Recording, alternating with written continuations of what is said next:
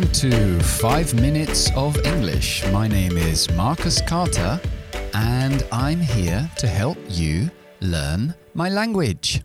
Ok, hoy vamos a ver lo que se llama propósito. En inglés decimos purpose.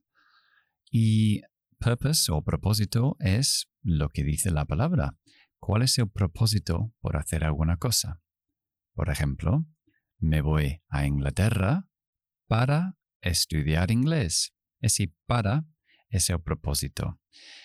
Y la forma más común en inglés de hacerlo y más coloquial es usando el infinitivo. I'm going to England to study English. Ahí está el propósito. To study English.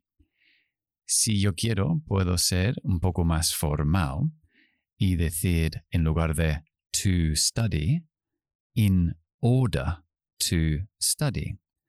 I'm going to England in order to study. In order to study. Y hay otra forma más, que casi es mi favorito realmente, que decimos so as to. I'm going to England so as to study English. So as to study English. Bueno, tenemos esas tres formas para expresar el propósito en afirmativo. Si queremos hacerlo en negativo, por ejemplo, estoy aprendiendo inglés, ¿con qué propósito?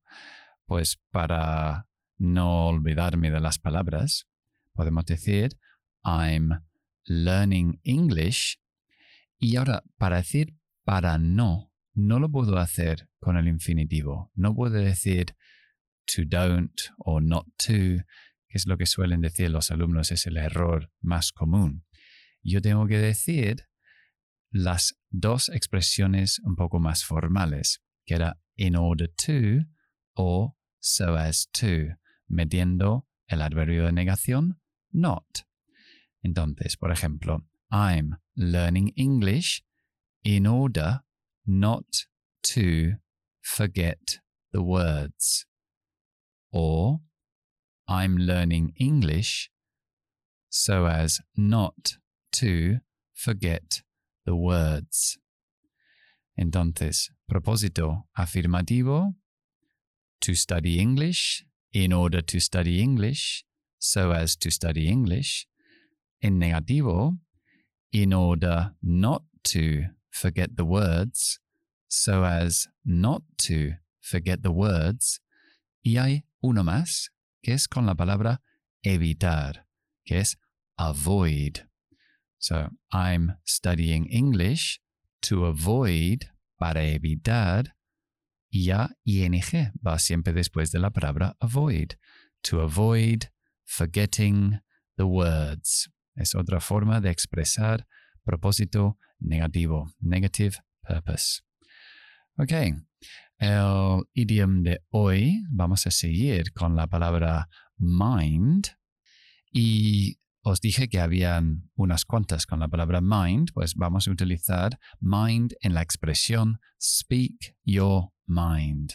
To speak your mind significa hablar tu mente, literalmente, pero lo que quiere decir es decir lo que piensas, sin pelos en la lengua. To speak your mind.